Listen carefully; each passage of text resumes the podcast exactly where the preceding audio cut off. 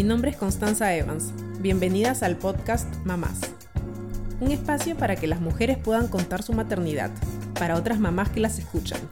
Un espacio para que hablemos y para que escuchemos. Seguro, sin juicios ni prejuicios, sin tabúes.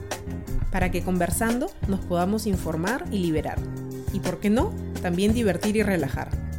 Juntas creamos nuestra comunidad. Juntas somos más. Esto es Mamás.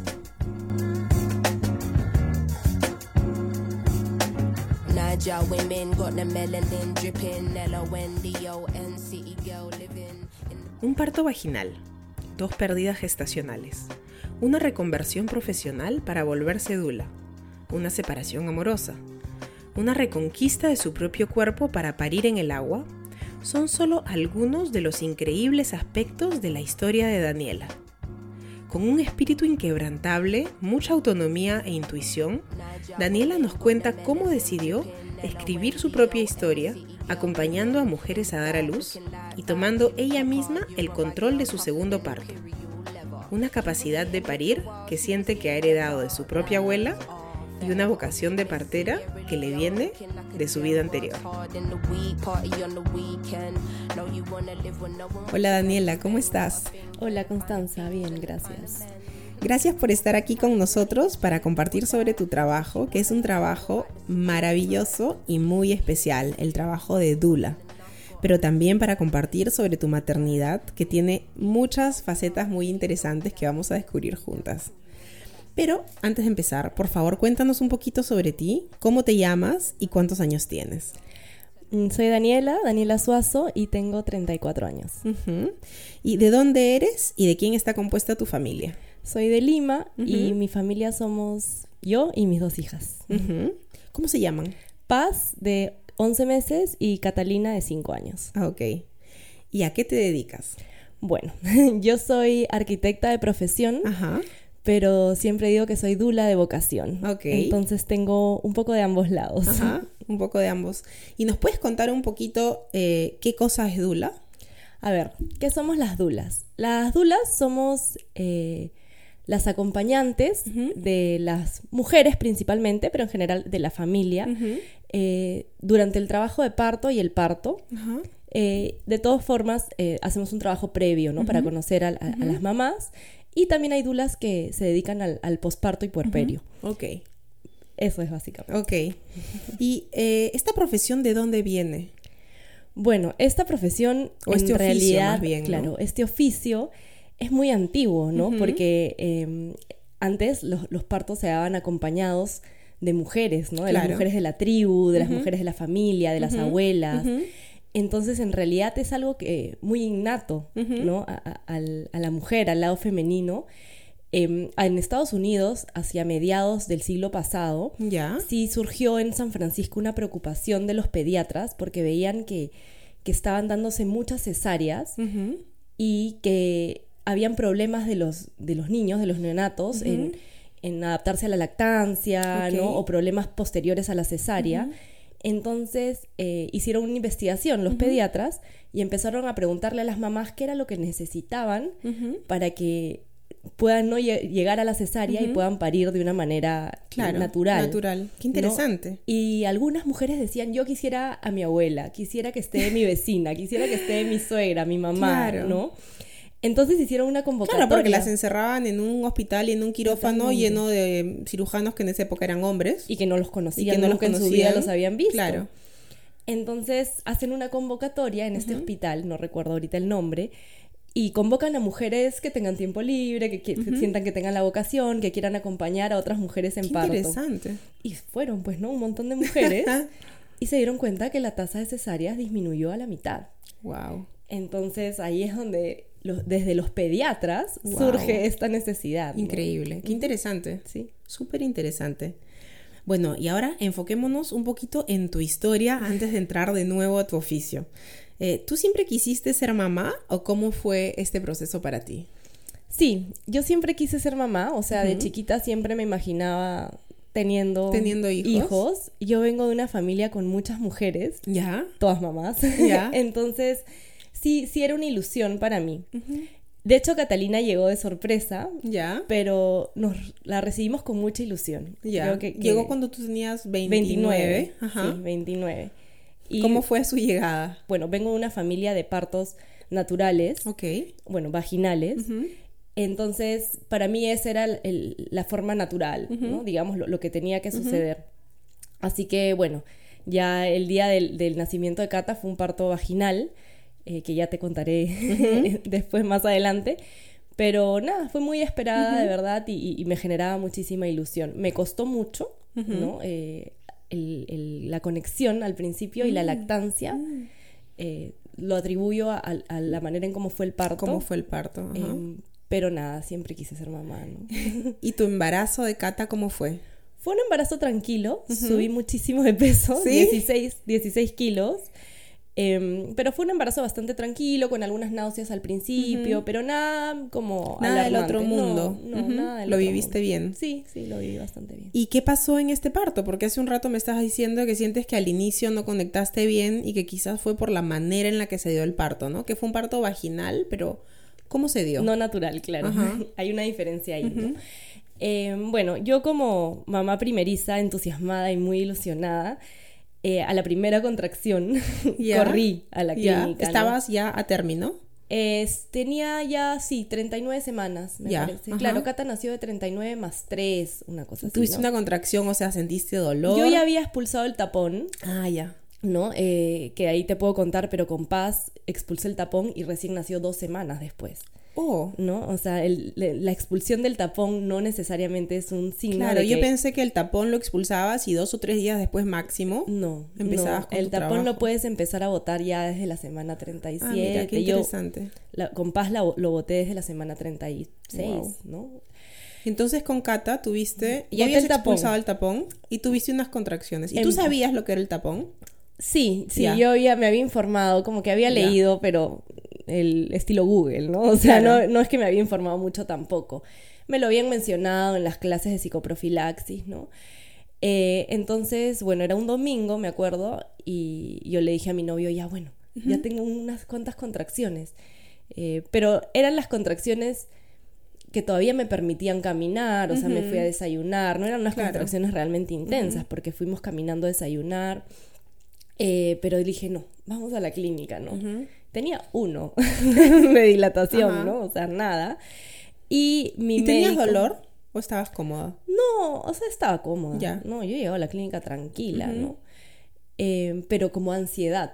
Claro. Que creo que ahí, por ejemplo, si hubiera tenido una dula, alguien que me acompañara, me diría, oye, no, mira, ¿qué tal si todavía estamos un rato en tu casa, no todo te está metes bien. un baño, todo está bien, no van a ser ahorita, ¿no? Y mi ginecólogo, eh, me dijo en ese momento, bueno, tienes dos opciones, ¿no? O te vas a tu casa o te quedas aquí y te damos una ayudadita. Ajá. Entonces creo que ahí está la palabra clave, ¿no? Y en ese momento, mamá primeriza ilusionada, ya quería ansiosa por conocer a su bebé, ya, haz lo que tengas que hacer. Y además, o sea, te sientes cómoda con tu médico, le tienes confianza, porque en ese espíritu nos educan también, ¿no? O sea, el médico sabe. Entonces, si el médico te está diciendo, acá vas a estar tranquila, segura, cómoda y te voy a ayudar, claro, decirle te no entregas, sería como que contraintuitivo también, ¿no? Tal cual, ¿no? Y yo creo que también es un tema de, la formación en sí, ¿no? Del médico, ¿no? No es que creo que él lo haya hecho de mala intención para nada, como hay, ¿no? Sino que para él, al contrario, realmente me estaba ayudando, claro, ¿no? Estaba ayudando a su paciente. Entonces, que soy una paciente en ese momento y, en verdad el parto eh, no es una patología. Claro. Entonces desde ahí ya es que deberíamos O sea, en realidad no estamos hablando de malas intenciones, sino del lente con el cual se miran las cosas desde cierta cultura del parto. Tal cual. O sea, el lente que usa el médico, que usa la enfermera, que usa la madre, que usa la familia, ¿no? y, sobre todo la madre, ¿no? Porque nos sentimos realmente pacientes y, no nos empoderamos, ¿no? Como, oye, como podría pasar, no sé, en un matrimonio, cuando eres la novia, eres bridezilla, ¿no? O sea, tú quieres organizar todo, estar en todo, decidir sobre todo, todo te tienen que preguntar. ¿Y por qué en el parto, que es el momento donde van a ser tu hijo, no? Simplemente te entregas y aceptas. Claro. No. Claro. Y eso Entonces, es lo que Te, te, entregaste. Me entregué. Te entregaste. Eh, y hubieron muchísimos procedimientos que ahora sé que la misma Organización Mundial de la Salud no recomienda hacer de forma regular, ¿no? No es algo, eh, no debería ser algo de, rutina. No, para nada, ¿no? ¿Y a ti la ayudadita que te dieron en qué consistió? Oxitocina sintética. ¿Te dieron oxitocina sintética, o sea, por una vía? Por una, a través de una vía, me echaron en la camilla, ¿no? Y la oxitocina, si bien efectivamente ayuda en la parte motora, porque ayuda como a, que las contracciones aumenten, ¿no? Y que la dilatación sea más rápida, sí inhibe otras cosas. Eh, la posibilidad de que tu cuerpo, porque nuestro propio cuerpo genera oxitocina en el parto, también activa otras hormonas que te alivian eh, el dolor, ¿no? Eh, al momento que generas oxitocina, tu cuerpo por sí solo nunca va a generar un dolor que te mate. Claro. ¿Me entiendes? Por eso es que las mujeres no es que se desmayan en el parto cuando lo dan de forma natural. Claro. En cambio, cuando te ponen oxitocina sintética, sí las contracciones pueden ser bastante más fuertes y dolorosas. Entonces, ¿qué es lo que pasa? La cascada de intervenciones, ¿no? La mamá pide epidural. Claro. Entonces. Porque es un dolor, o sea, menos tolerable. Es un dolor producido, claro. como inducido. Inducido, claro, ¿no? Eh, entonces, te piden epidural. Te pues, piden epidural, pueden hacer más lento el trabajo de parto al momento claro, porque el epidural, se vuelve, claro, a veces la epidural disminuye ¿no? la frecuencia y la intensidad de las contracciones. Contrarresta. Claro. ¿No? Entonces, em, ya todo se vuelve medicalizado, ¿no? Claro. Ya el pujo, digamos, como estás con el efecto del epidural, tiene que ser más dirigido, o sea, el médico avisarte cuando tienes que pujar y eso lleva a que de repente tengan que hacerte una episiotomía. Que es un corte entre la vagina y el ano para permitir que el bebé salga con más facilidad. Con más facilidad. Que eh, la cultura médica muchas veces dice que la episiotomía ayuda a prevenir desgarros, pero en verdad mi, mi, maestra de dulas, que es con la que me formé, ella dice, ¿no? Eh, es como que tengas una tela y no quieres que se desgarre, pero le haces un piquetito al inicio. Entonces, a la hora que le haces un corte, ya jalas la tela y se va a desgarrar totalmente. A diferencia de si simplemente intentas desgarrarla de forma natural, no siempre, no siempre se va a poder. O sea, en verdad los desgarros no es que se den en el 100% de los partos. Yo he visto partos de bebés grandes que han salido súper bien. Entonces, bueno. Y volviendo a tu historia, entonces, ¿cómo se dio el parto con Cata? Y bueno, me hicieron unas maniobras, o sea, me apretaron, que se llama maniobra de Cristeler, ¿no? Que te apretan, este el, abdomen para que el bebé salga. O sea, primero te pusieron la oxitocina. Me pusieron la oxitocina, las contracciones aumentaron que ya me retorcía, pedí epidural. Ah, pediste epidural. Me la pusieron, o sea, la epidural no la pusieron del todo bien las primeras tres veces. Se me adormeció la parte superior del cuerpo. Yo le decía a mi, a mi doctor, se me adormeció la lengua. Ah, sí. Que en verdad este, no es la idea, pues, ¿no? o sea, no se fue hacia el lugar correcto. Recién la última dosis de epidural, como se me, hizo efecto y se me adormeció ya uno de los lados, sentía contracciones por el otro. Entonces yo sentí que fue bien violentado, pero no, no de mala intención, simplemente que las cosas se fueron dando de la manera incorrecta, ¿no? Y lo que fue la cereza del pastel es que... ¿La maniobra esta? O sea, ¿en qué momento te la hacen y por qué? No, ya cuando, cuando eh, llegué a la fase del expulsivo, la fase del expulsivo es cuando ya empiezas a pujar, ¿no? Em, entonces, bueno, el médico me dirigía el pujo, no puja, y yo tenía que pujar, y la enfermera, para seguir dando ayudaditas, casi que se subió encima mío para empujar el vientre hacia abajo. Y bueno, sale mi bebé. Eh, y es esta, esta cultura también de comentarios eh, que, son pasivo-agresivos, ¿no? Porque me acuerdo que el médico dijo algo así como le dijo a mi novio, anda, ándate atrás para que no te la cambien, una cosa así, ¿no? Entonces, o sea, yo acababa de dar a luz, ¿no? Entonces, espérate, me van a cambiar a mi bebé, hay esa posibilidad, entonces uno empieza como a hiperventilar, ¿no? Que son bromitas que hacen ahí los ginecólogos, pero que en ese momento no, no, es, no es la idea. Pues, no, pues es, una falta de tino total. Y bueno, a Cata se la llevaron efectivamente, o sea, me la pusieron para la foto como tres minutos o cinco, no lo sé, y se la llevaron y a mí me llevaron a una sala de recuperación, ¿no? Como si a mí me hubieran operado y hubiera tenido alguna patología. Y me acuerdo estar en este lugar oscuro, muerta de frío, temblaba, y yo pedía a mi mamá. Decía, ¿dónde está mi mamá? Mm. Y mi mamá, bueno, pasó porque estaba afuera, pero yo no tenía mi bebé. O sea, yo acababa de parir, ya no tenía la panza, y, y, ¿dónde está mi bebé? Y una bebé sana. Me la trajeron como después de dos horas, y la clínica me decía, que fue una buena clínica en Lima, que no me preocupe, que ellos se la llevan para que yo descanse, ¿no? Otra vez más, dando ayudaditas y haciendo el favor. Y en ese momento yo dije, ay, mira, qué bien. se la llevan para que yo descanse. Y me la traían. sentías que querías descansar? Yo estaba con la adrenalina a tope, ¿no? Entonces no podía descansar, pero a la vez decía, si no descanso acá, ¿qué va a pasar en mi casa? No, no voy a poder dormir, mejor duermo acá. Entonces fue una confusión bien grande.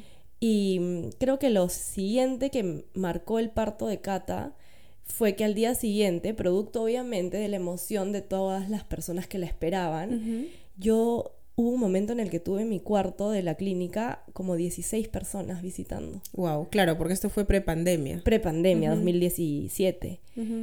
Y bueno, sí, agradezco un montón a la familia y los amigos que te visitan, pero no sé si el primer día es el día ideal para visitar a una mamá que acaba de parir, porque yo sentía que me daba vergüenza en ese momento, ahora ya me llega y doy teta en la calle caminando, pero en ese momento me daba vergüenza sacar la teta, poner a la bebé, me sentía incómoda.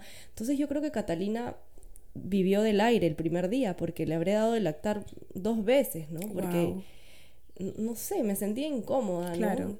Como te digo, no es una, o sea, agradezco que la gente la haya esperado con mucho amor, pero creo que, que a menos que sea tu hija, o sea, las visitas deberían esperar como un par de días, ¿no? O coordinarlas, no sé, no sé cómo, pero, pero... No pues llegar así de todos de sorpresa a la clínica. no llegar todos así tan, tan bruscamente, ¿no? Entonces, ¿tú sientes que el inicio de tu maternidad, al menos con Cata, fue algo Em, como que te tomó por sorpresa, con muchas maniobras, con muchas intervenciones, después se la llevaron, tú querías estar con ella, pero al mismo tiempo estabas agradecida de que te dejen descansar, pero no querías descansar, estabas con la adrenalina.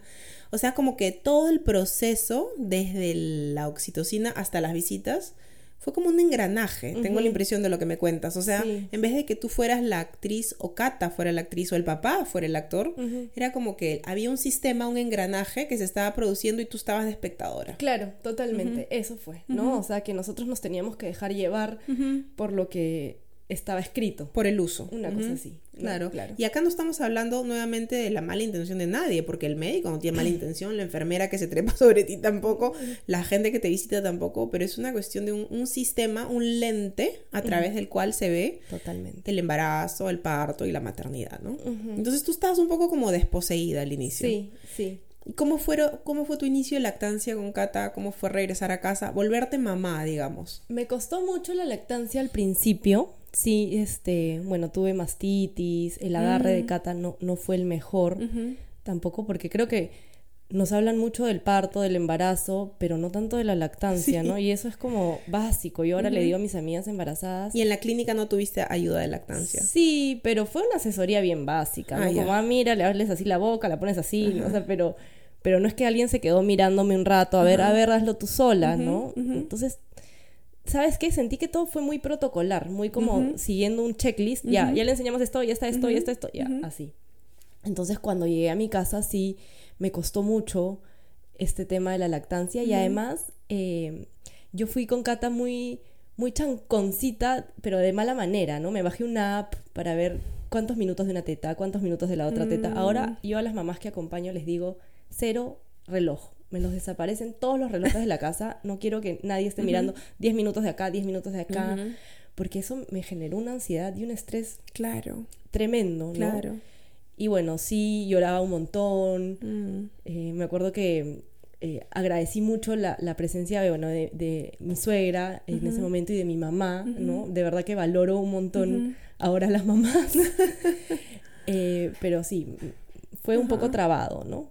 Ya con el paso de las semanas ya le agarré el ritmo. Le agarraste el ritmo. ¿Y cómo sentías que estaba tu vínculo con Cata en ese inicio? Eh, al inicio yo siento que con Cata me pasó, y en algún momento se lo tendré que explicar cuando sea más grande, que eso que dicen, ese tabú, y lo voy a decir acá porque sé que va a ayudar a muchas mamás. Por favor. Del amor a primera vista, no lo tuve tanto. O sea, no, no, yo creo que con Cata el vínculo se fue dando como que a la medida que nos fuimos conociendo, ¿no? Yo Gracias por decirlo, requiere, requiere bastante valentía, porque todo el mundo te dice que cuando ves a tu bebé, te enamoras. Te enamoras. Y si no te enamoras, Dios mío, eres, mala madre. eres una mala madre. y en realidad, no enamorarte de tu bebé en el segundo en que lo ves es la cosa más natural del mundo. Nos pasa muchas, porque como te digo, es producto de la manera en cómo llegó, claro. cómo fue el parto, cómo y estabas tú. Por ejemplo, ¿en qué otra relación social se te pide a ti ver una persona y la primera vez que la ves amarla de manera loca. Y, pero eso no indica que tú estás mal o que la relación no va a funcionar. Simplemente que la vas a construir como construyes todas las otras relaciones de tu vida. Tal cual. Y claro, a quien le sucede, lindo es también, genial, es genial. Pero a quien no le sucede, no hay problema. No hay que latigarse, ¿no? Ajá, no hay problema. totalmente, totalmente. Ya. Eh, pero bueno, se fue construyendo la relación, el vínculo, y bueno, te digo que a las a los días ya estaba babeando por mi hija, ¿no? Pero, pero, o a las semanas, ¿no? Pero, pero al principio me costó mucho. Me acuerdo que yo dormía con una lata de fórmula debajo de mi, para que veas, ¿no? de mi mesa de noche pensando, por si acaso en algún momento ya no pueda más y le tenga que dar fórmula, o sea, a ese nivel de locura, ¿no? O sea, porque yo no quería fallarle, entre comillas, a, su lactancia exclusiva, la que yo misma me había prometido pero, pero quería tenerlo ahí como algo que me, podía auxiliar, un salvavidas. ¿Y fue después de esta experiencia con Cata que tú decides eh, formarte como Dula? Claro, me dejó un sinsabor, una sensación rara, y yo dije, ¿sabes qué? Si yo tengo otro bebé, em, yo no quiero que nazca de esta manera. Yo, yo siento que hay algo más en alguna parte del mundo distinto. O sea, esta no puede ser la única manera que tenemos las mujeres de, de dar a luz. Qué, qué increíble tu intuición, porque realmente en el sistema en el que vivimos, o sea, yo no demonizo en absoluto el sistema médico. El sistema médico salvavidas es un sistema excelente y Totalmente. a muchas mujeres también les da comodidad. Hay mujeres que quieren tener su cesárea, hay mujeres que quieren tener su epidural, me incluyo. y este, y está todo bien. Eh, pero es bien difícil pensar contra el sistema cuando todo el sistema es realmente muy, muy fuerte. Claro. O sea, decir esto podría suceder de otra forma es bien o sea, yo creo, yo creo que en otra vida debo haber sido partera, debo haber tenido como algo por ahí, porque, porque sí, me, me, me, sembró ese, esa semillita que dije, hay algo que, que, está raro. Y empecé a leer, investigar y llegué a esta formación eh, de dulas que yo la hice en plena pandemia. Em, de hecho, empecé la formación a los días de haber tenido una primera pérdida gestacional. Ah, sí. Sí, que, que, que no, la, la, segunda pérdida. Claro, yo he perdido en el 2020 y en el 2021. En mm. abril, los dos. Cata había nacido en, el 17. 17 y tú has empezaste a intentar de Yo empecé a intentar a inicios del 2020. Del 2020. Salí embarazada al toque. Una pérdida en el 20 y una en el 21. tuve una pérdida en el 20 en abril y en el 21 también en abril. Y después de la pérdida, bueno, ya estaba investigando eh, sobre, sobre las dulas, ¿no? Y encontré esta formación que era virtual, porque era plena pandemia, desde México. Desde México con, con, Glenda, que es una, una dula de allá, que para mí es una, una trome, de verdad. Y mm, me formé con ella, ¿no? Llevé el, llevé el taller eh, y me pareció increíble. Me abrió un mundo que yo dije, no, esto es de locos. esto es lo mío. Esto es lo mío, me encanta. O sea, me, me, vibraba de verdad. Exacto. y bueno, em, me formé con ella, pero en plena pandemia, ¿quién acompaña Pues ¿no? O sea, ¿qué mamá podía yo acompañar? O sea, si no dejaban Ni siquiera podíamos ir al ginecólogo. o sea, ilusa, ¿no? Eh, y bueno, de Te acompaño por Zoom. Claro, virtual, videollamada. Eh, bueno, que igual se hace. Sí, ¿ah? o sea, en realidad es mejor que no tener Nada, ¿no? Claro que sí. Y bueno, después eh, salí embarazada de mi bebé arcoíris, que fue Paz. Cuando decidimos dejar de intentar realmente, dijimos, ¿sabes qué? No, ya por algo han pasado las cosas, eh, vamos a cuidarnos y, ya no. Ahí llegó. Claro, sucede. Claro, ahí llegó. ¿Y estas pérdidas cómo fueron para ti en el camino? Durísimas, durísimas. La segunda fue durísima, de hecho Catalina se acuerda mm. eh, de su papá y de mí eh, llorando, ¿no? Oh. Por la segunda pérdida, porque fue un golpe bien, bien fuerte, ¿no? Surgió a las cuantas semanas. No muchas, ¿no? Tenía 10, pero, pero, las mamás estaban mamás. esperando. Sí, o sea, desde que ves la prueba positiva, tú ya te sientes mamá, ¿no? Entonces... este, por segunda vez, fue como... Claro. ¿Y les dieron alguna explicación o simplemente había sido un aborto espontáneo? Otra cosa, ¿no? Que yo fui sola porque pandemia no dejan al papá entrar a las ecografías, entonces yo le dije, no te preocupes, quédate, yo voy. Y mm, la persona que me hizo la ecografía miró así y me dijo, ¿cuándo has escuchado los latidos? Y yo, ah, hace dos semanas ya escucho los latidos. Ah, me dice, porque, mira, no, ya no hay latidos, ¿ah? Vas a tener que informarle a tu ginecólogo. Este, mil disculpas, una cosa así me dijo nada más, cámbiate y le avisas a tu ginecólogo. Le mm. avisas a tu ginecólogo, o sea, ni siquiera mm. yo me voy a encargar, yo te ayudo. Y yo, en llanto, salí llorando. Me acuerdo haber estado en la clínica, que era una buena clínica, parada en el medio de, de la sala de espera, sabiendo Claro, diciendo qué hago. ¿Qué hago? Porque no es que has tenido un aborto espontáneo, que ves sangre, que ya digamos, dices mi cuerpo ya lo hizo. No. Sino está dentro. Está dentro. Y ahora qué Y no hay latido. Y no, hay latido. Entonces, bueno. Mi bebé está dentro sin latido. ¿Qué hago? O lo dejo ahí, ¿no? O sea, porque te entra ese, esa duda. ¿Y qué pasa si se ha equivocado? ¿No? O sea, mejor. Yo, yo tenía la duda de de repente se equivocó y no lo escuchó bien. Quiero de nuevo que me. O sea, ¿no? Entiendes, en esa, en esa guerra interna. Eh, me acuerdo que le avisé a mi novio, le avisé a mi mamá, le avisé a mi ginecóloga, que mi ginecóloga súper empática, de verdad, demasiado buena. Ella también había pasado por un proceso de pérdidas, entonces casi que me abrazó por teléfono, ¿no? O sea, que, lloró conmigo. De verdad que se portó 20 puntos, pero me dijo, Dani, vamos a tener que sacarlo, mm. ¿no? Em, podemos hacerlo con un procedimiento con pastillas, ¿no? desde tu casa eh, y, al, y, a los días vienes para hacerte otra ecografía y ver que todo está ok. Pero fue durísimo. O sea, fue durísimo porque esas pastillas te generan contracciones y tú sabes que lo vas a botar. Entonces fue algo que de verdad yo tuve que tener terapia después de eso, ¿no? Psicológica, porque en verdad es un golpe bastante fuerte. Claro. ¿No? Porque es, es como un mini parto. Sí, tal cual, ¿no? y, y además porque no solo es el bebé, es toda la ilusión que tienes tú alrededor, ¿no? Entonces sí, sí, no, no, no se lo deseo a nadie, de verdad. Y, y hay dulas que acompañan los duelos también. Dulas para duelo. Que esa es otra cosa, ¿no? Yo me empecé a informar y yo tuve que eh, buscar una psicóloga en Chile, que son, hay psicólogos expertos en duelos perinatales. Y, ¿Y, en pérdida.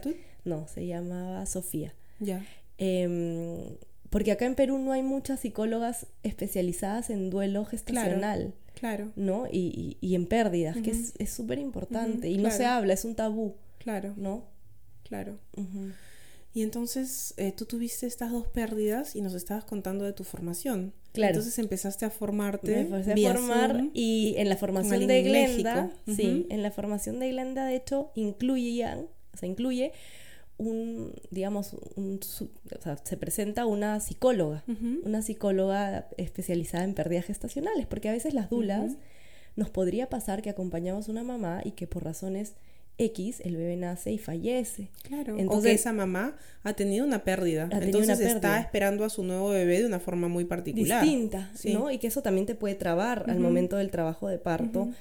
Eh, el, desarrollo del, trabajo de parto se puede ver obstaculizado. Tengo miedo de expulsarlo. ¿no? Eh, entonces, para las dulas es muy importante poder conocer eso, saberlo y, poder manejarlo. No es que tu dula te va a decir, bueno, chao, no tienes este temor, discúlpame, yo no lo manejo. Claro. Y me acuerdo que... No es mi jurisdicción. Claro. yo lloraba, cuando hablaba esta psicóloga, lloraba, lloraba y Glenda estaba al tanto que yo acababa de perder hacía dos semanas un bebé, ¿no? Pero bueno, creo que fue parte del proceso y que Dios, yo creo mucho en Dios, pone las fichas en su sitio en el momento adecuado, ¿no? Entonces creo que yo necesitaba pasar por eso y, y ahora también me vuelve más empática hacia con, mm. con las personas que acompaño, las mujeres que acompaño, ¿no? Claro. Y dime en qué consiste la formación de Dula, o sea, cuánto tiempo dura, con qué se hace, o sea, con quién se puede realizar, em, todos los detalles de esta formación. A ver, lo que es importante aclarar es que las dulas no somos personal sanitario.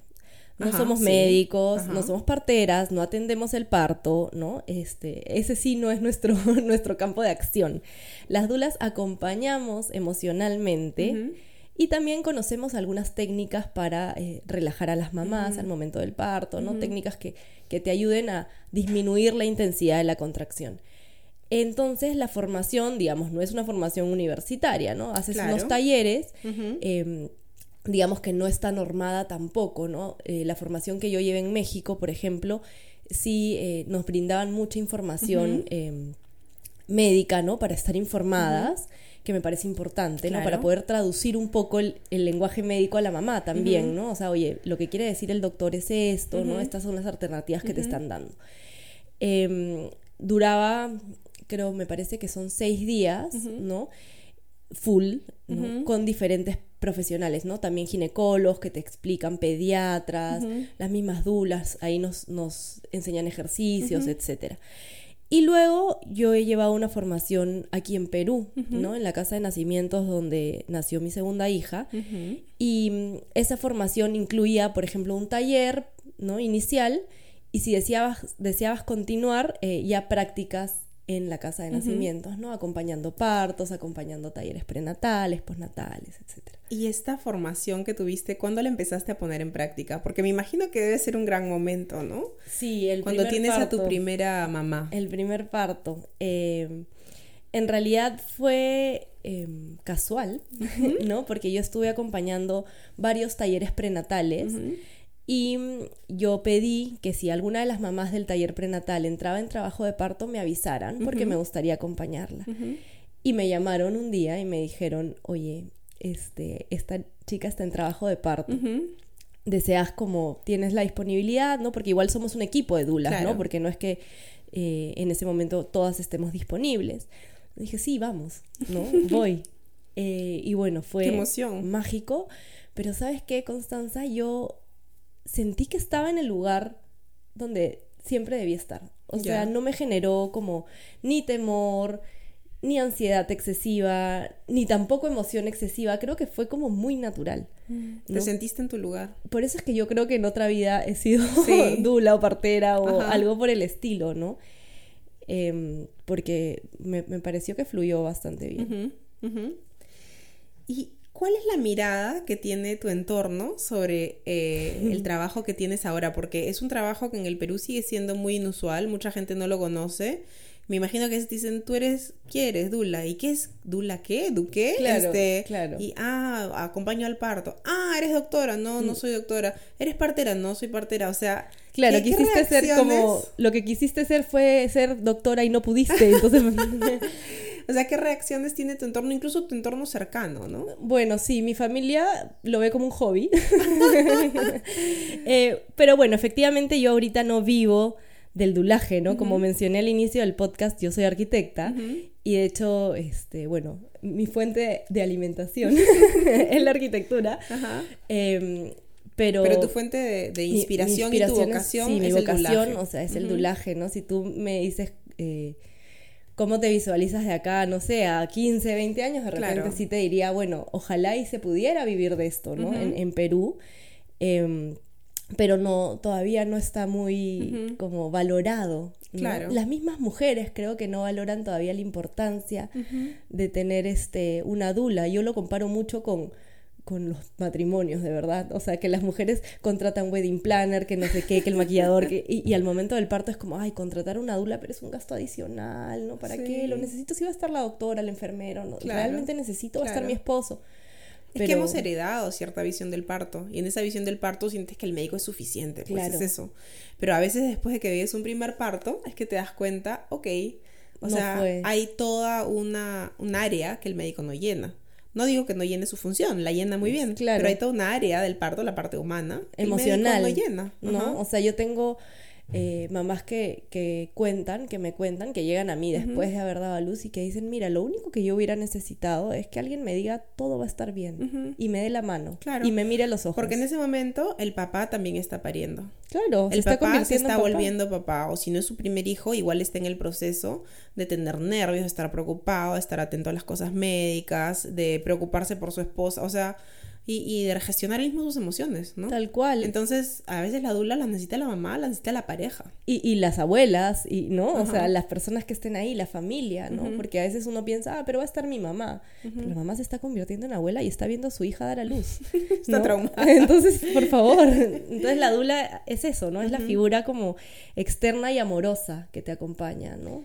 Y entonces en el Perú no existen muchas dulas, es una profesión nueva. Un es un oficio relativamente nuevo, no somos pocas en realidad, pero creo que no estamos bien difundidas. Posicionadas. Posicionadas, ¿no? Este, hay unas cuantas que suenan mucho, suenan mucho en redes, pero creo que cada vez está creciendo más esta vocación porque las mismas mujeres nos estamos dando cuenta de lo importante que es apoyarnos entre nosotras. Claro, creo que eso es básico. Y antes de que el parto se medicalizara tanto como está medicalizado en nuestro país, ¿tú sabes de qué forma se acompañaba el parto de, de forma tradicional? Bueno, mi abuela ha dado a luz en casa. En casa. ¿no? Este, ¿Cuántos hijos ha dado a luz en casa? Mi abuela dio a luz en casa tres. Y ya mi mamá, que es la cuarta, y mi tío, que es el que le siguió, ya dio a luz en, en el hospital. ¿No? Pero me acuerdo que mi abuela falleció el año pasado Em, pero sí llego a conocer a mi segunda bebé, se me llenan los ojos de lágrimas. Em, y ella, antes del parto, yo le preguntaba, ¿no? Y le decía, Mommy, ¿y tú has dado a luz en tu casa? Porque yo sabía que quería dar a luz en mi casa, pero no lo socializaba con mi familia. Mm. Em, y me decía, sí, yo el primer parto lo tuve en mi casa. Y ella me contaba, ¿no? Me hablaba del parto como de algo muy natural. Entonces yo decía, pero, entonces, ¿por qué yo no podría, no? Si ella pudo. Claro. Y lo hizo y lo hizo muy bien. Entonces, y así eran los partos antes, ¿no? O sea, era mucho de dar a luz en casa, acompañado por una partera, ¿no? O por una obstetriz, ¿no? Pero ya poco a poco se fue volcando hacia el hospital un poco por la búsqueda de las anestesias, ¿no? De la epidural, por el temor también que, que, que surgía en las mujeres a, dar a luz, ¿no? Claro.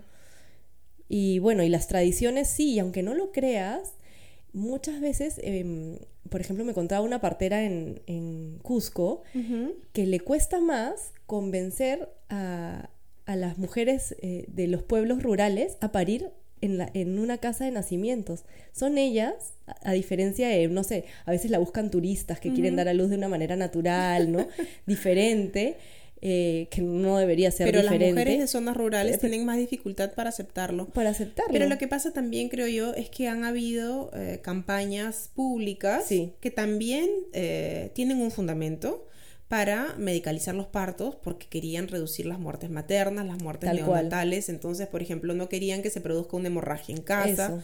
Porque, por ejemplo, hay países donde el parto se produce mucho en casa, como Holanda, pero la accesibilidad de un lugar médico está bien coordinada y es cercano. Entonces, puedes dar a luz en casa pero si hay un problema vas rápidamente al hospital, ¿no? Eso es importante. En Perú creo que eh, en, las décadas en las que se ha tratado de medicalizar mucho el parto, estaba la idea de que hay que llevar a la mamá al, hospital, porque si se produce una hemorragia o si el neonato tiene, pues, qué sé yo, alguna condición, la vamos a poder tratar ahí, ¿no? Entonces, entiendo la iniciativa también, pero creo que la comunicación, sobre todo en medios rurales, ha sido muy agresiva al respecto en el sentido de a ultranza, o sea, tienes que hacer y mucho miedo, sí sí o sí. La, campaña del miedo. La campaña del miedo. Entonces, difícil reconvertir a las poblaciones a otras ideas. A otras ideas, tal cual. Y bueno, además, eh, el, el, dar a luz, ¿no? O parir en un hospital eh, también puede ser de una manera humanizada y, natural, ¿no? El tema aquí es que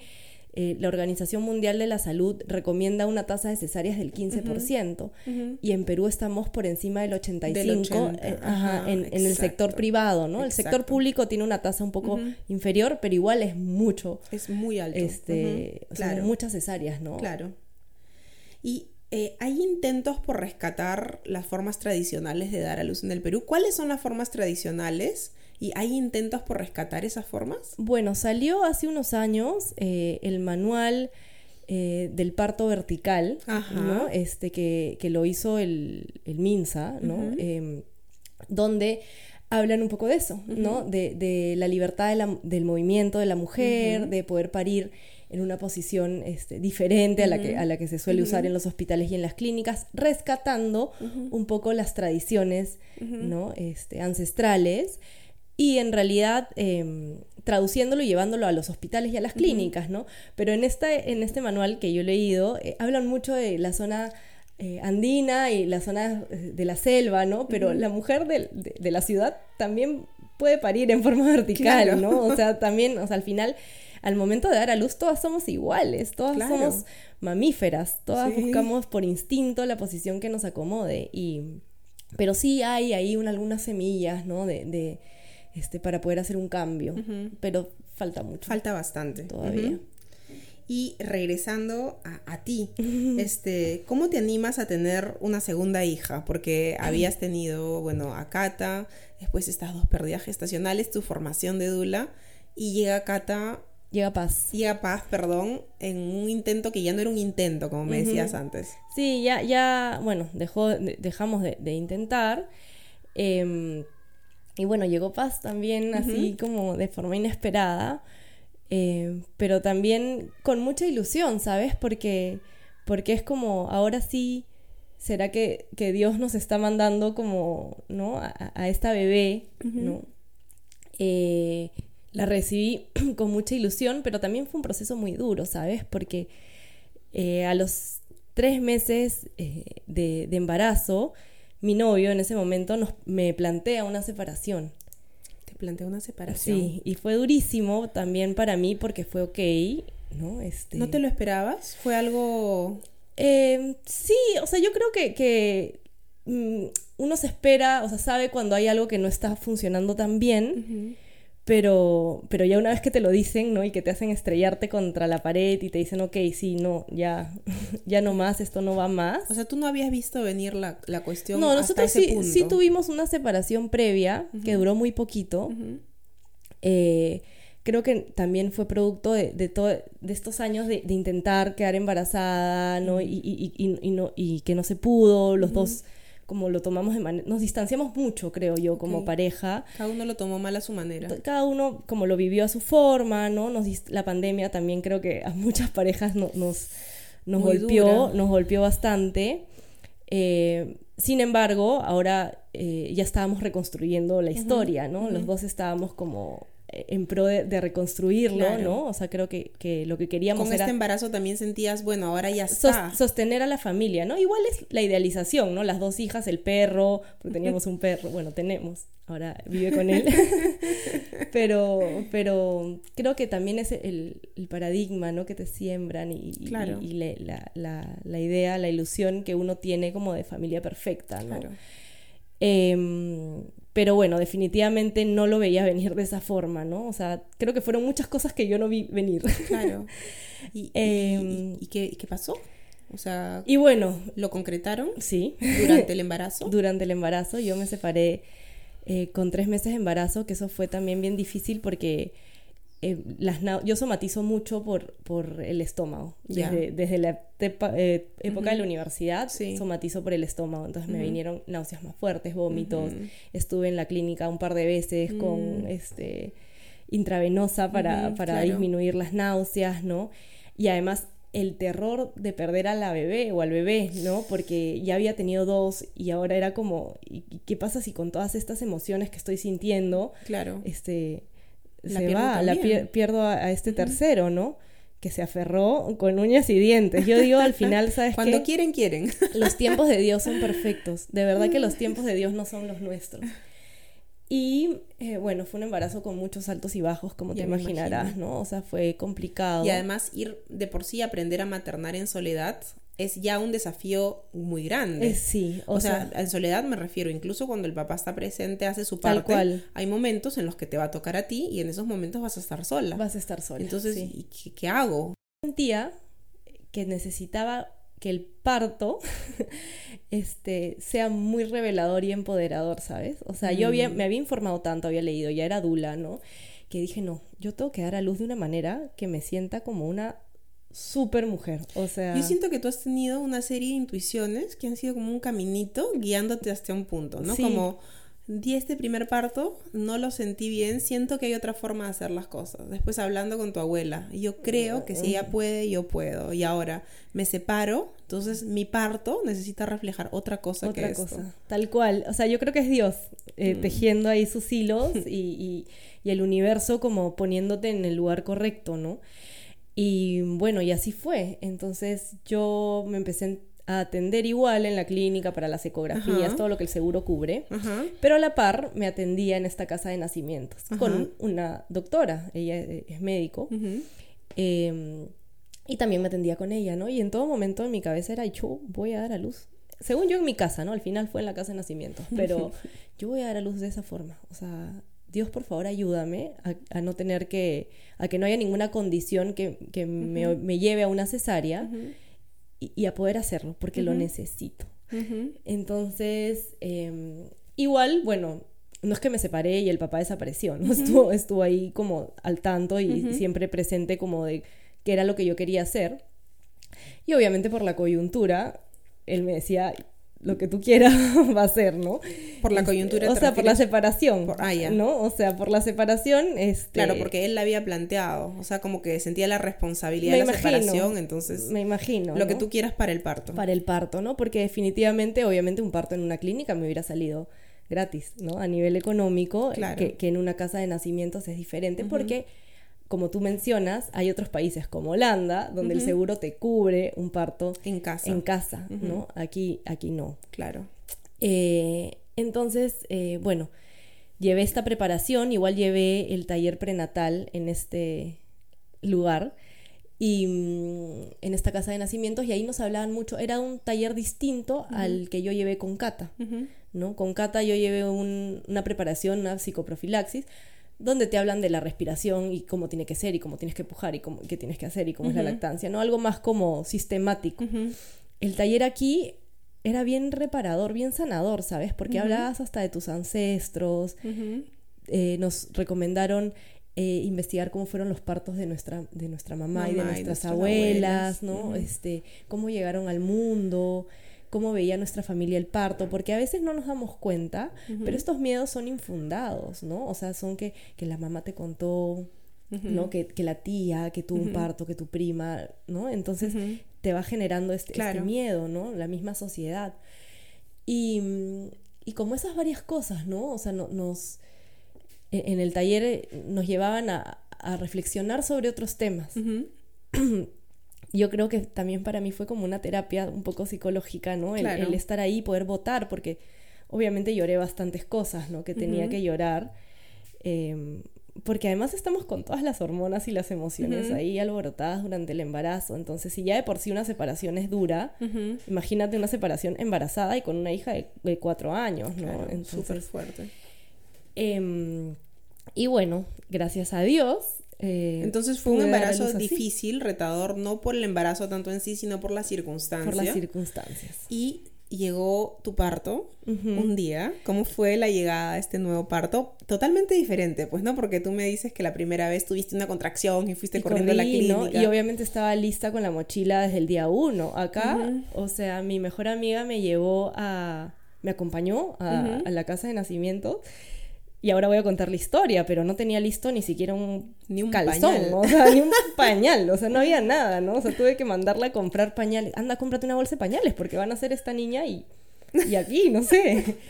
Entonces me acuerdo haber estado acomodando las cosas de paz en, en su cuarto y mi mamá en todo momento me decía, si tú vas a dar a luz donde esa mujer, así se refería la doctora, ni me avises, porque yo no te voy a acompañar a esa locura, este, no hay forma. O sea, tu entorno, no, no esta amiga, sino tu familia, tenían una visión de, que lo que tú estabas haciendo era, incorrecto. Era una locura, era descabellado. Eh, ¿En qué sentido? ¿Era peligroso? Era peligroso, me podía pasar algo. Era poco sanitario. Era poco sanitario. Además, este. ¿Por qué si el seguro me cubre una clínica? ¿Por qué me iba a ir a dar a luz, sabe Dios dónde? Qué, qué increíble todo lo que me cuentas. claro, no, es que no me lo había imaginado, pero efectivamente cuando quieres tomar control sobre tu parto, no solamente tienes que luchar a veces con el médico, sino con tu familia o con tu pareja o con quien sea que dice qué estás haciendo, ¿no? Claro, ¿por qué? Cuando en realidad te estás dando a luz de la forma en la que se ha dado a luz la mayor parte del, tiempo, que ha existido la humanidad. Tal cual, tal cual. Y nadie te está diciendo que no tengas recurso un médico si hay una emergencia. Ojo, claro, eh, en este lugar igual, em, le, digo así para no decir el, nombre, ¿no? Haces un plan B. O sea, la doctora te pide tener un plan B, con dónde te vas a atender, en qué clínica u hospital te estás atendiendo, a dónde te tenemos que derivar. Y no es un sitio que quede eh, escondido atrás de las montañas, ¿no? Está en el corazón de Miraflores, donde cualquier emergencia te derivan o a la Delgado, a la eh, al, al, hospital, ¿no? O sea, hay varios, varios lugares ahí donde, donde te pueden llevar. Claro. Entonces no es que estés en el medio de la nada. Claro, claro. O sea, no es, en realidad no es peligroso. No. Es simplemente otra forma de dar a luz. Sí, tal cual. Bueno, entonces tu mamá te dijo, si te vas donde esa mujer... ni me avises, ¿no? ni me avises. Y yo estaba arreglando, pues, ¿no? Las cositas de paz con mi mamá. En ese momento, de hecho, este... Bueno, a, mi ex en ese momento no le había dicho... Eh, todavía no estaba segura si quería que él esté o no en el parto. Ya. ¿No? Este, porque ya te imaginas, ¿no? Mis emociones un día estaban arriba, otro día abajo, otro día arriba, ¿no? Entonces sí teníamos ahí muchos, muchos temas. Pero él en todo momento me dijo, bueno, igual quisiera ser el primero en saber que, mi bebé va a nacer, ¿no? Claro. Eh, entonces a mí se me rompe la fuente a las 3 de la tarde, me acuerdo, que con Cata no me pasó eso porque la, rompí en, en la clínica. Y mm, yo sentí, ¿no? Como me estaba haciendo la pila, claro. digamos, ¿no? ¿Y estabas a dónde? Y esto no es pila en mi casa. Entonces mojé como el piso de la casa, ¿no? Y me fui al baño y seguía saliendo líquido y era un líquido transparente, ¿no? No era, no era pila. Y dije, y estaba mi mamá. Y dije, ¿y ahora qué hago? ¿Cómo le digo que se vaya? Porque yo no voy a ir a la clínica, ¿no? Entonces le dije, mira, mamá, este, sí creo que he roto fuente, pero que voy a descansar porque la doctora un florazo, ¿no? Me ha dicho que, que espere unas cuantas horas y que ahí le avise. Entonces, cualquier cosa yo, yo te aviso cómo voy en el transcurso de la tarde. Pero ya quiero descansar, ya dejémoslo aquí nomás la ordenada de ropa, ya anda nomás a tu casa. Mi mamá es, mi vecina, vive a dos edificios. Mi, Ay, hijita, no te preocupes, ya me voy. Este, me avisas, pues, ¿no? Cualquier cosa. Sí, no te preocupes, mamá, yo te voy a avisar, yo te voy a avisar. Acto seguido eh, se va mi mamá, agarro el teléfono y le digo a Andrea, que es este, mi amiga, le digo, escúchame, voy a dar a luz hoy. Ahorita. y ese día, casualmente, y además creo que las cosas, o sea, qué diferente de la primera experiencia que me cuentas, ¿no? Donde hay como que una contracción, te vas corriendo llena de ansiedad. Acá era como que mi cuerpo, mi, cuerpo voy a sentir, tal voy a hacer lo que me da la gana. Tal cual. Y sentir que no estás en peligro, porque en verdad no estás en peligro. No estaba, no es una patología, no es una enfermedad, ¿no? Eh, entonces... Hago mi plancito secreto. Claro. Ese día, mis amigas del colegio y la universidad se habían juntado para hacerle una bienvenida a Paz. Ah. De hecho, si puedo rescatar algunas cosas que me trajo el, embarazo eh, en separación, es que mi tribu fue inigualable. De verdad que mi tribu de mujeres, o sea, se los agradezco a todas con nombre y apellido porque se potenció. Se potenció, nunca me sentí sola. O sea, de verdad me sentí incluso hasta más acompañada que en mi embarazo con Cata, porque creo que cuando está el papá, las amigas y todas asumen que está el papá. Claro. Pero cuando le toca a tu amiga sola, están todas ahí. Y fue como mágico y maravilloso. Pero bueno, mis amigas iban a ir a mi casa y la niña iba a nacer. Entonces ah, era como, ¿qué hacemos? Juntamos los dos eventos. No, y ahí dije, ¿qué voy a hacer, no? Entonces Andrea me dice, ya, ¿qué quieres hacer? Y le digo, bueno, no he comprado nada de la lista para que nazca acá. Y Andrea me dijo, ya, voy y compro. Entonces la veías a la pobre corriendo por todos los supermercados, consiguiendo todo. Y mi doctora me dijo, mira, ¿sabes que tengo una mamá en trabajo de parto? Voy a necesitar que vengas, te reviso y si yo considero que te puedo mandar a tu casa, te mando a tu casa, ¿no? Yo creo que en el fondo ella sabía que no me iba a mandar a ningún lado. Entonces le digo a Andrea, oye, mira, Andrea, me ha dicho que vaya. Yo rompí fuente a las 3. Me ha dicho que vaya a las 6. Y yo, ok, y Andrea me dijo, ok, ya, bueno. Entonces todo ese tiempo yo me lo pasé en la pelota con Cata, en la pelota esa de pilates. sí, Y Cata me, bajó las cortinas, el blackout y me decía, mami, hay que hacer... Y ella se acuerda ahora que me ayudó a que nazca su hermana porque estuvimos haciendo ejercicio. O sea, tú no habías previsto que, por ejemplo, alguien se lleve a Cata. Tú no dijiste se la lleva a su papá o se la lleva a su abuela porque acá necesito. No, si yo daba luz en mi casa, yo quería que Cata esté. Y estaba la, la persona que me ayuda en casa, ¿no? Que en todo caso dije, bueno, se la lleva a dar una vuelta, así es de noche. En realidad, te soy sincera, no había pensado mucho. Y además siento de lo que me cuentas que estabas como bien compenetrada con la situación. Esto es algo natural. Sí. Entonces yo no voy a sacar a mi hija de ese entorno. Que eso es lo que me decía mi mamá. ¿Cómo vas a dar a luz en tu casa? ¿Qué van a decir los vecinos? De esos gritos, que vas a dar, ¿no? Decía, bueno, o sea, les mandaré un mensajito y están haciendo mi bebé. Em, y ya, bueno, y llegamos a la casa de nacimientos tres horas después de haber roto fuente y la doctora me dice, Dani, estás con seis de dilatación. Uh. Tú no vas a ir a ningún lado. Tú te quedas aquí. Qué diferente de nuevo de la primera experiencia. Qué diferente de la primera experiencia. Y Andrea se acuerda que incluso yo llegué caminando, ¿no? Claro, o sea, tú has estado la tranquilidad absoluta. Sí, me metí a la ducha, de hecho, antes, ¿no? Rompí fuente y me bañé. ¿no? Entonces... este, entre tu rotura de fuente y ese 6 de la clínica, ¿cuántas horas pasaron más o menos? De la casa de nacimientos. Perdón, la casa de nacimientos. o sea, desde las 3 de la tarde hasta las 6, pues esas 3 horas estuve ah, en mi casa. Y a las 6 llegué a la casa de nacimientos y...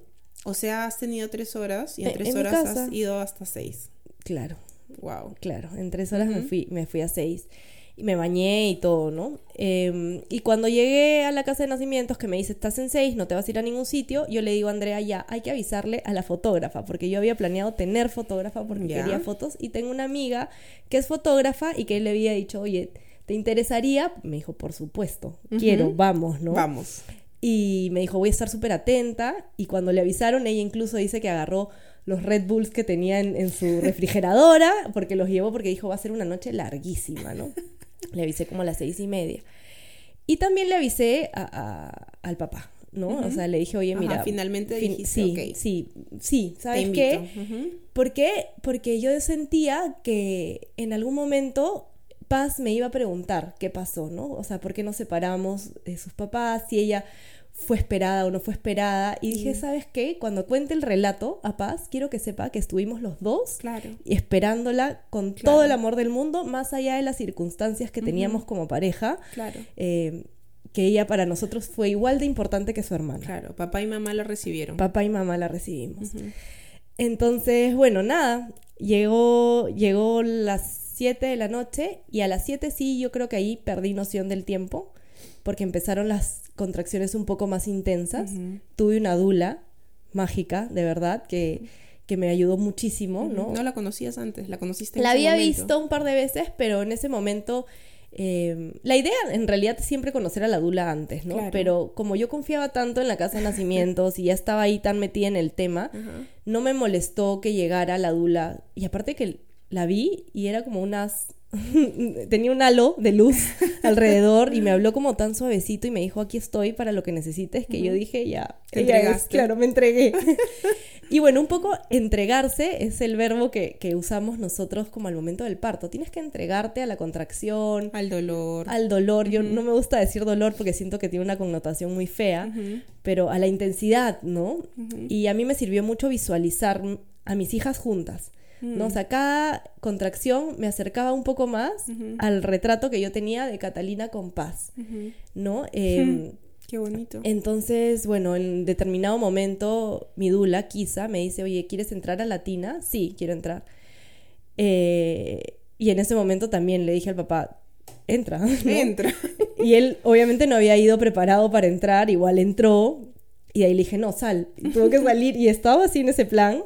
Este, porque realmente uno se empodera y, y, mm. creo que lo bonito es que la mamá decide la posición, decide la forma, decide todo en ese momento. Él también te ha debido ver muy diferente respecto del primer parto. Claro, claro, ya no era en la posición de paciente, ¿no? Sino como alguien que tomaba la decisión. Y eh, además había armado un playlist, ¿no? Que yo lo recomiendo, ¿verdad? A todas las mamás, con las canciones que yo sentía que me iban a dar la fuerza para poder como dar a luz, ¿no? Y según lo que me cuentan, yo entraba a Latina como a las ocho y media. ¿Ya? Eh, ocho y cuarenta. ¿Y alguien te estaba revisando, por la doctora estuvo ahí. La doctora en todo estaba momento. ahí. ¿Y en la casa de parto cómo es? Por ejemplo, te dicen, estás en, tal en tanto de dilatación, vas a pujar o es completamente autodirigido? No, lo que pasa es que, mira, ella me revisó cuando tuve seis, que me echó y casi me pongo a llorar porque la posición eh, horizontal fue la peor, o sea, la sensación de dolor se multiplicó por mil. Y de ahí, los siguientes, las siguientes dos veces que me ha revisado han sido en latina o ella misma como buscando acoplarse ella a mi posición. Y bueno, la necesidad de pujo llega sola. O sea, de verdad que es una sensación como que quieres ir al baño y, que, se te está saliendo algo ahí, ¿no? Entonces no hay necesidad de dirigirlo. De que te digan. No te tienen que decir porque se te sale. O sea, las personas que, las mujeres que hayan dado a luz, mi mamá, una de ellas con mi hermano mayor, sin epidural, saben eh, que, el pujo se sale. Claro. ¿No? Eh, a mi prima también le pasó que no, no tuve epidural. Entonces yo vengo de una familia donde esas cosas se daban. Claro. ¿no? Y finalmente Paz a las 9 y 1, o sea, seis horas después de, romper fuente, nació en el agua, ¿no? En el agua. ¿En, qué posición estaba? Yo estaba en cuclillas, como un sapito. Ajá y él estaba delante mío, ¿no? Como el papá. El papá estaba delante mío, agarrándome como los hombros, ¿no? Ayudándome ahí, un poco más como contención emocional, más que ayudándome físicamente, porque no había mucho que hacer. Claro. Y pasa salido por detrás, o sea, la, doctora la ha sacado como dentro del agua por atrás y la ha hecho por debajo del agua pasar hacia adelante y pasa salido entre nosotros dos del agua. Entonces, para mí... O sea, como un pececito. Como un pececito. O sea, que... Ha nadado como pez y ha salido Y ha salido entre los dos. Entre los dos. Y los dos la hemos visto salir al mismo tiempo. Y ahí yo tengo flash, flashes, ¿no? O sea, no, no, este, porque la, de verdad la adrenalina, la oxitocina, la endorfina y todas las hormonas que se mueven en ese momento es de locos. O sea, creo que no hay mejor viaje que ese. Mira, yo olvídate del rey, olvídate de la pastilla. mira, yo no consumo sustancias, pero estoy segura que ninguna sustancia me podría llevar a ese viaje como el haber dado a luz de esa manera. Alucinante. O sea, de verdad. Y yo decía, si he podido dar a luz así, o sea, ¿qué cosa no puedo hacer? O sea, mira, ha salido una persona de acá abajo sin ningún tipo de analgésico ni nada más que los que mi no, cuerpo y además yo, yo guié el parto y yo el parto, ¿no? Y sí hubo un momento, te soy sincera, en el que yo me acuerdo haber mirado, haberlo mirado al papá y haber dicho, eh, me voy a morir. o sea, eso es lo que te iba a preguntar, porque hasta tu dilatación 6 tú me dices que estás bastante tranquila y todo, pero después ya entraste como en un trance. Sí, entras en un trance, ¿cómo fue para ti? Es en un trance y es importante que ahí la mamá esté desconectada. Voy a, tu pregunta anterior de si me iban informando cómo iba la dilatación no, o sea, ahí tienes que entrar en tu cerebro primitivo, tienes que apagar el cerebro racional. El cerebro que cuenta minutos, que, cuenta contracciones, eso, que cuenta... Eso se tiene que apagar y, eh, eh, tu lado mamífero sacarlo a flote, ¿no? Y ahí eres una leona. Eres una leona, una gata, un perro, lo que tú quieras, pero eres un animal, no eres este una persona racional, digamos, ¿no? Entonces, y sí, o sea, la intensidad llegó un momento en que dije, bueno, no la hago. De acá a la clínica. No sé cómo me sacan, pero me llevan. ¿no? Y, y, en ese momento qué pasó? Él me dice, sí lo vas a hacer, sí puedes. Y la doctora me dijo, escuché una voz que me dijo, ya está, ya llega. Y sabes qué, me toqué. O sea, ah. como que quise poner la mano y la sentí. ¿No? Sentí la cabeza de paz y dije, ya, esto está aquí. Claro, por eso necesitas también a tus acompañantes. Es porque hay un punto en que estás en trance y, tienes la fuerza y todo, pero también es humano decir, no la hago. No la hago, ¿no? Y mi dula también ahí, ¿no? Y yo la veía y la mirada de ella era tan tranquila y de paz que yo decía, esto no, no me va a matar realmente. no es que me estoy muriendo porque todos tienen caras de tranquilidad. Entonces, acá Claro, es como cuando estás en el avión y entras en pánico con la turbulencia, pero la zafata está feliz este, sirviendo el desayuno. Claro, si la, ves a ella, ajá, si ella se asusta, ahí estás. Sabes que hay un, problema ahí, ¿no? Entonces, todos muy tranquilos. Dije, no, bueno, ya, a ver. Voy a relativizar. Vamos a ver, como. Pero sí hay una cosa que nosotros le, llamamos el anillo de fuego, que es que sientes que ya. Cuéntanos de eso, ¿qué es el anillo? De fuego? El anillo de fuego es sentir realmente fuego en, la vagina, ¿no? O sea, que ya estás como porque ya está el bebé ya coronó, o sea, la cabecita ya está por salir y sientes que todo eso como que quema, ¿no? Y el fuego se siente porque hay un estiramiento. Claro, por el estiramiento de la piel, ¿no? Que ya está en su máximo punto, digamos, ¿no? Después de eso ya sale la cabeza y, ¿Y es ahí que querías pujar? Y ahí es donde va saliendo el pujo. El pujo viene de antes, ¿no? Ya este, hacia el final. De hecho, yo no tuve muchos pujos, o sea, mi expulsivo fue bien corto, te diría que tres o cuatro pujos fuertes, ¿no? Hay expulsivos que son más largos. Em, normalmente, o en algunas ocasiones, no normalmente, pero en algunas ocasiones los expulsivos largos a veces tienen que ver mucho con la cabeza de la mamá, ¿no? Con los miedos que tiene y que no está como que permitiendo. Está reteniendo. Está reteniendo, ¿no? Dice que em, muchas mamás en pandemia tenían expulsivos largos mm. por el miedo a que el bebé nazca en esa mm, circunstancia, ¿no? Claro, claro, claro. Esa es una anécdota que cuentan muchas parteras. Eh, bueno, y nada, Paz nació de una manera mágica, estuve en Latina un rato con ella, ¿no? eh, hasta que se dio el, alumbramiento, que es la salida de la placenta. De la placenta, la esperaste ahí en la piscina. En, en la tina, sí. Y, ah, era una tina. Una tina, un jacuzzi. Una piscina. ah, ok, ok. Un jacuzzi. Eh, y bueno, de hecho la placenta la guardé y la, enterré en Cusco, en una mm. casa de nacimientos en Cusco. Hice una ceremonia con mis amigas, plantamos un árbol súper lindo también. Mucha gente dirá que es muy hippie, pero al final este, creo que es un bonito, una bonita forma de dar eh, tributo a, la placenta, que es el órgano que mantiene vivo al bebé, ¿no? Sobre todo después de dos bebés estrellas, yo sentía mm. que, necesitaba como agradecer, honrar ¿no? ¿Y cómo fue tu eh, puerperio con paz? Contrario a lo que yo hubiera pensado, porque, porque al momento de estar, bueno, sola físicamente, ¿no? En, mi casa con, las dos niñas, yo dije, esto me va a traer abajo, pero creo que las emociones del parto duraron como un mes. o sea, me mantuvo como a tope. Wow. Y, y sí manejé bien la lactancia, bueno, ya era la segunda bebé. Claro, tenías un poquito más de experiencia. No te niego que tuve momentos muy oscuros en los que sí lloraba y decía, ¿y ahora qué hago? Pero también me pude levantar. También me pude levantar bastante bien y... Usando ese poder que habías descubierto que tenías.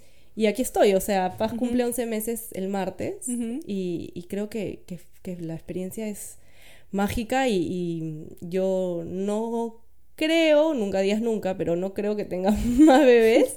O sea, no está en mis planes, pero definitivamente si tuviera uno más, sería de esa manera. Sería de esa manera. De todas maneras, de todas maneras. Bueno, Daniela, qué, eh, qué increíble experiencia, no solamente la historia en sí, sino para las personas que no te están viendo, yo tengo la suerte de estarte viendo, cuánta luz emana de ti mientras cuentas toda la historia, o sea, las partes buenas y las partes no tan buenas y gracias por haber compartido con nosotros tu experiencia increíble, maravillosa de mamá y de Dula. Eh, y esperamos que con estos aprendizajes las mamás podamos tener una llegada más consciente, más deseada a nuestro parto para vivirlo de la mejor manera. Informada, principalmente. La información es poder. Sí, la información es poder. Y bueno, que les vaya muy, muy bien a las tres, a Cata, a Paz y a ti. Un fuerte abrazo para todas. Gracias, Constanza. Gracias a ti. Leone looking like a gem. Works hard in the week, party on the weekend. Know you wanna live when no one watching how you spend. Got a thing for the finer things and the finer men. Miss Tanzania, she a do or die.